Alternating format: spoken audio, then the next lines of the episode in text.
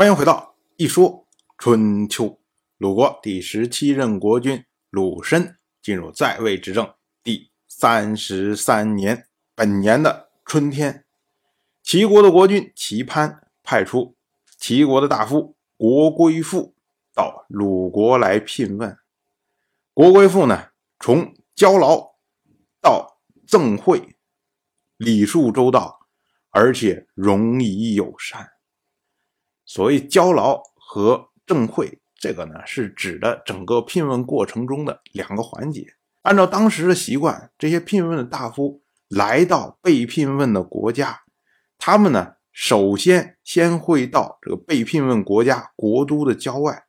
这时候呢，被聘问的国家就会派出卿大夫到郊外来慰劳他，并且呢送以束锦作为礼物。这个呢被称为交劳，交劳呢就是郊外慰劳这么个意思。这个动作呢等于是聘问整个活动的开始。而当这个来聘问的这些宾客最后要离开的时候呢，他最后一晚上会住在被聘问国国都的郊外。这时候呢，被聘问的国家会派出卿大夫，然后过去赠以礼物。就是我感谢你这趟前来，你马上又要走上辛苦的里程，所以呢，我要送礼物表示我的诚意，哎，这么个意思。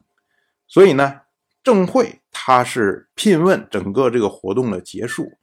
那么从交劳到正会，也就是说整个聘问的过程，国贵妇都是礼数周到，而且容仪友善。那这下呢，就触动了。鲁国的这个上层的这些人物，鲁国的卿大夫臧孙臣，他就建议鲁申，他说：“国子也就是国归父啊，在齐国执政啊，所以齐国这样看来呢，还是讲求礼数的。您呢，不如去齐国朝见吧。臣听说，服从有礼的国家才可以。”维护社稷。到了本年的夏天，晋国内部对于秦国的行动展开会议，来确定下一步的方针。当时呢，晋国的中军元帅先轸出来来提建议。他说：“秦国不听简书之言，而用贪婪驱使民众，这是天助我也。机不可失，敌不可轻重。”放过敌人必有后患，违抗天命必获不祥。所以呢，我们一定要出兵讨伐秦军。可是呢，晋国的大夫栾枝他不同意。他说啊，我们还没有回报秦国，就讨伐他们的军队，这是要将刚刚去世的先君置之于何地？所谓刚刚去世的先君，当然就是晋国的先君晋重耳。我们说啊，晋重耳由当年秦国的国君秦仁好拥立成为国君，之后呢，在位九年，对秦国来说，既没有割地，也没有赔款，然后也没有为秦国做太多的事情，所以栾枝才会说：“哎，我们没有回报秦国。”但是这儿呢有一个很重要背景，就是晋重耳去世之后，至今还没有下葬。那么，你晋国如果在丧期之内出兵，这个本身就是对先君的不敬。其次呢，你又做这种有可能会增加先君罪名的这种事情，所以栾枝的意思呢是说。我们需要考虑一下晋国国内和国际间的看法呀，不能太轻率的就下决定。可是呢，先轸非常的坚持。